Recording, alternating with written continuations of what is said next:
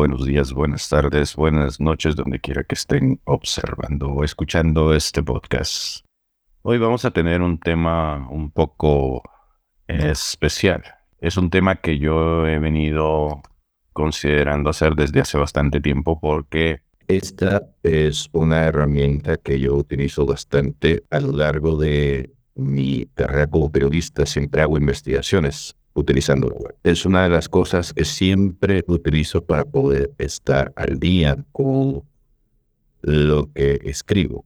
Esta es una de las herramientas que yo utilizo para poder hacer investigaciones, ya sean documentales o de cualquier tipo, para poder desarrollar los temas en los que trabajo, por lo general, como periodista, pero para otro tipo de cosas también, ¿no?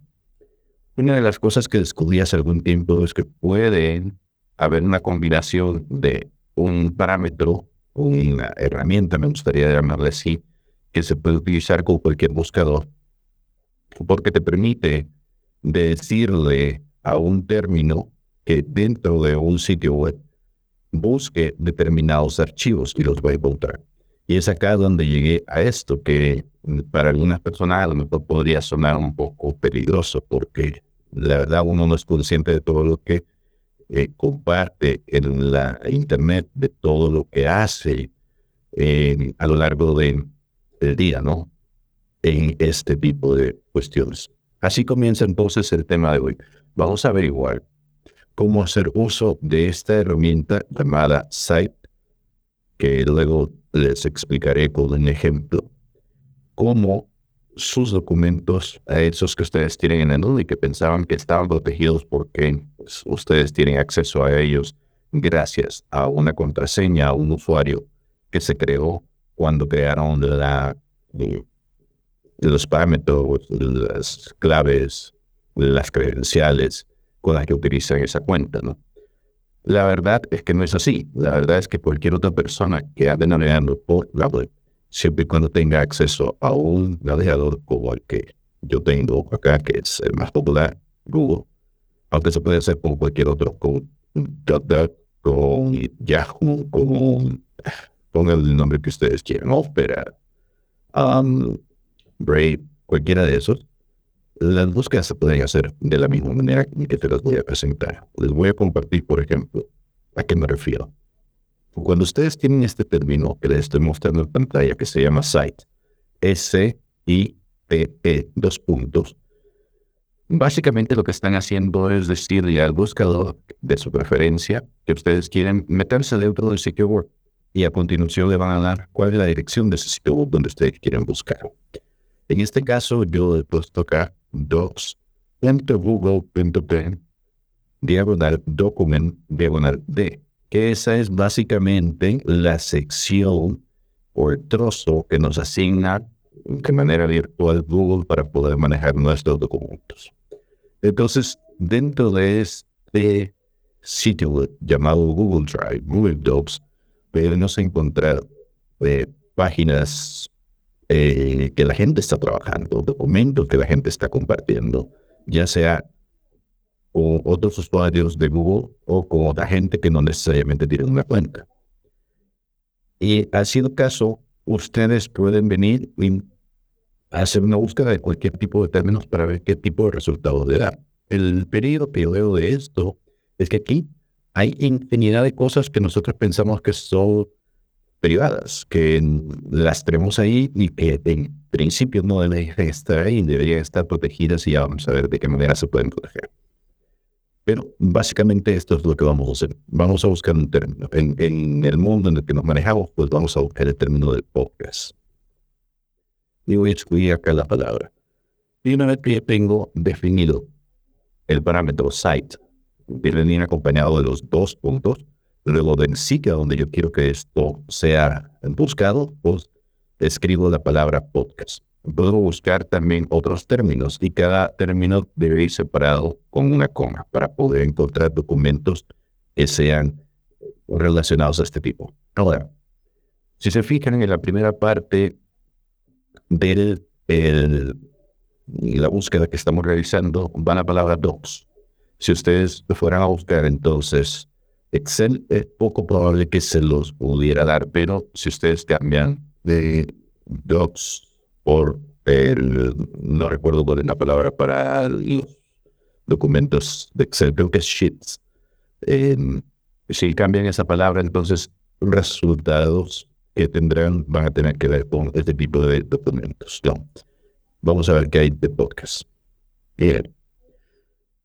Esto que están ustedes viendo en pantalla no es mío y posiblemente sí aparezca por ahí alguno de esos documentos, pero no, no sabría a ciencia cierta decir que esto es mío ahorita al menos.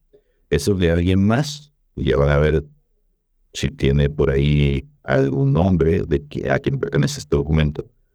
Pero aparece un podcast manual del podcast. Incluye CD, es seguramente un documento que alguien está preparando para crear un libro por razones de derechos, no se lo vamos a tocar y lo vamos a dejar. La nueva era de creatividad radiofónica. Este lo vi de, vamos a entrar, si no recuerdo, es una tesis. Sí, efectivamente. Entonces acá, eh, la tesis en algún momento va a ser publicada o ha sido publicada y ya está alojada en algún sitio de educación. Entonces, no hay problema, puedo mostrar. Pero esto no es mío, esto es de eh, Aurora Pérez Milo, Michelo Sánchez Serrano. Y está abierto y cualquiera puede venir, copiarlo, pegarlo, descargarlo y se acabó, no hay mayor problema. ¿Qué pasa con cada vez que ustedes hacen esto? Bueno, los documentos se van abriendo y se van quedando dentro de los archivos que han sido compartidos con ustedes. Y van a empezar a aparecer en sus pantallas en los drives que ustedes tienen dentro de Google Drive. Y ahí la cuestión que yo decía, esto es bien peligroso porque si ustedes llegan a tener algún tipo de documento que pensaban que nadie más iba a tener acceso porque estaba dentro de su cuenta, a lo mejor hay algo ahí que deberían revisar. Aquí, por ejemplo, esto, que es una de las cosas que estuve buscando para ver qué había, que le pertenece a, a Benjamin Taylor. Él es el dueño de ese documento, no soy yo. Pero por default, cada vez que se abre algún documento que ha sido compartido con alguien y que está abierto por cualquier persona que tenga el link puede verlo, entonces va a terminar siendo compartido conmigo. Lo mismo pasó con esto de James Merkel, Transform Your Video, Marketing Strategy, pues no sé qué. Ok. ¿Por qué yo soy capaz de ver estos documentos? por una simple y sencilla razón que está dentro de la lógica de la construcción de documentos en Google Drive. Cada vez que nosotros creamos una carpeta, un folder, vamos a tener algo así como carlos. a nosotros nos genera un espacio en donde podemos realizar diferentes opciones. Esas opciones aparecen en un desplegable, en una flecha que está hacia abajo, donde nos da la opción, el poder de compartir con otra gente mediante dos formatos. Y esto, si han seguido el podcast, ya lo hemos hablado anteriormente. Una vez hicimos un especial acerca de cómo buscar información utilizando Google. Eh, y también les hablé de esto hace un par de meses atrás, cuando les decía cómo es que nosotros realizamos el intercambio de información cuando estamos trabajando con gente en otras partes del mundo, otros clientes, por ejemplo, con los clientes que yo tengo en Ciudad Juárez, con los que tengo en Monterrey, con los de El Salvador. Se puede compartir mediante este botón que dice Share y eso va a abrir un cuadro de diálogo donde me va a aparecer a mí quién es la persona que está a cargo de esa biblioteca en específico, de, ese lugar físico, físico, y que resulta ser la persona que es dueña de ese documento. Acá estoy yo, ¿no? Pero también me aparece la otra opción de agregar a una persona, y aquí puedo agregar a cuanta persona yo quiera, siempre y cuando yo tenga un correo para poder mandárselo. O también siempre y cuando yo tenga un link y puedo copiar el link. Ahora, lo puedo restringir. Este link puede tener restricciones en cuanto a que puedo yo hacer a alguien un comentador, un observador o un editor. Por alguna extraña razón, cada vez que ustedes crean un documento de la forma en que lo crean cotidianamente y no le ponen ninguna de esas tres restricciones, cualquier persona que esté en la web lo va a poder ver. No lo va a poder modificar hasta donde tengo entendido, pero sí lo va a poder ver, lo va a poder descargar, se va a poder meter, hacer lo que quiera con esa información y ustedes no van a poder evitarlo. A menos, claro, que vean y busquen el folder, la carpeta, el espacio donde ustedes crearon ese documento y luego se vayan a las opciones de acceso y restringen. Cambien esto de que cualquiera que tiene el link puede tener acceso al documento a únicamente estas personas que están siendo mencionadas acá.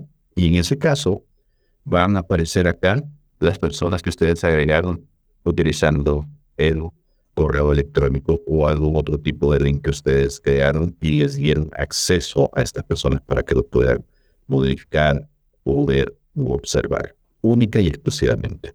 De lo contrario, pues cualquiera puede venir y ver lo que están haciendo. Vamos a ver otra vez otro ejemplo. Vamos a buscar otro tipo de documento. Eh, déjenme irme para el buscador para que lo que estoy viendo. Vamos a ver, ¿qué queremos? Eh, libros, veamos, ¿qué hay de libros? Obviamente, para poder hacer estas búsquedas, ustedes tienen que conocer de alguna forma lo que andan buscando, ¿no? Si yo pongo la cosa muy general, pues me va a salir cualquier tipo de documento que haya dentro de estos, ¿cómo se llama? Espacios virtuales, ¿no? Por ejemplo, apenas hay uno por acá que se llama La, la, de Libros, que este sí, el título lo reconozco. Entonces, este, estoy más que seguro que sí es un libro que podemos ver. Veamos si no medio por aquí, Nintendo. Aquí anda Miguelín. ¿Cómo estás? Saludos, Miguel. ¿Cómo estás? Efectivamente, si ustedes conocen a fondo el término que ustedes andan buscando para poder desarrollar su búsqueda va a ser un poco más específico. De lo contrario, pues si les gusta explorar ver qué es lo que está haciendo la gente con su tiempo libre, pues aquí hay de todo. Miren esto, literatura apocalíptica, esto suena interesante. Vamos a ver de qué se trata. A lo mejor es un ensayo, a lo mejor es la novela inédita que está construyendo para poder hacer, no sé, de eso su, su modus vivendi. Pero porque no lo tiene este, restringido el acceso, pues simplemente nosotros estamos ahí robándonos su contenido sin su consentimiento. Vamos a ver qué más. Bien. Efectivamente, esto parece ser un ensayo. No tiene nada de extraordinario. Vamos a ver otra vez qué más hay por ahí. ¿Qué más aparece por este buscador. Mm, podríamos buscar, es que se me ocurren miles de cosas que podríamos buscar, por ejemplo, documentos, heads on Reddit. Y cosas somos tan parados que casi suele hacerse. Subimos cosas que deberían estar protegidas con un password, con un usuario, con un tipo de encriptado, y no lo hacemos porque creemos que todo esto está perfectamente protegido acá. Veamos, esta gente, por ejemplo, documentos prescritos para inscripción. Vamos a ver de qué se trata. Y esta gente que es usuaria de este tipo de cosas, a veces pone en números de seguro social, los correos electrónicos como esta persona, ¿no? o pone uh, número personal, cosas así, que pueden servir para identificarlo. No necesariamente siempre va a ser el caso, pues, pero pueden servir para identificarte y de repente pues te hackea una cuenta de banco o, o alguna red social o cosas así por el estilo. Y es por eso que tenemos que tener siempre cuidado. Miren, por ejemplo, esto. Aquí podemos ver esto a lo que me estaba refiriendo. Es un currículum vitae que tiene fotografías, datos personales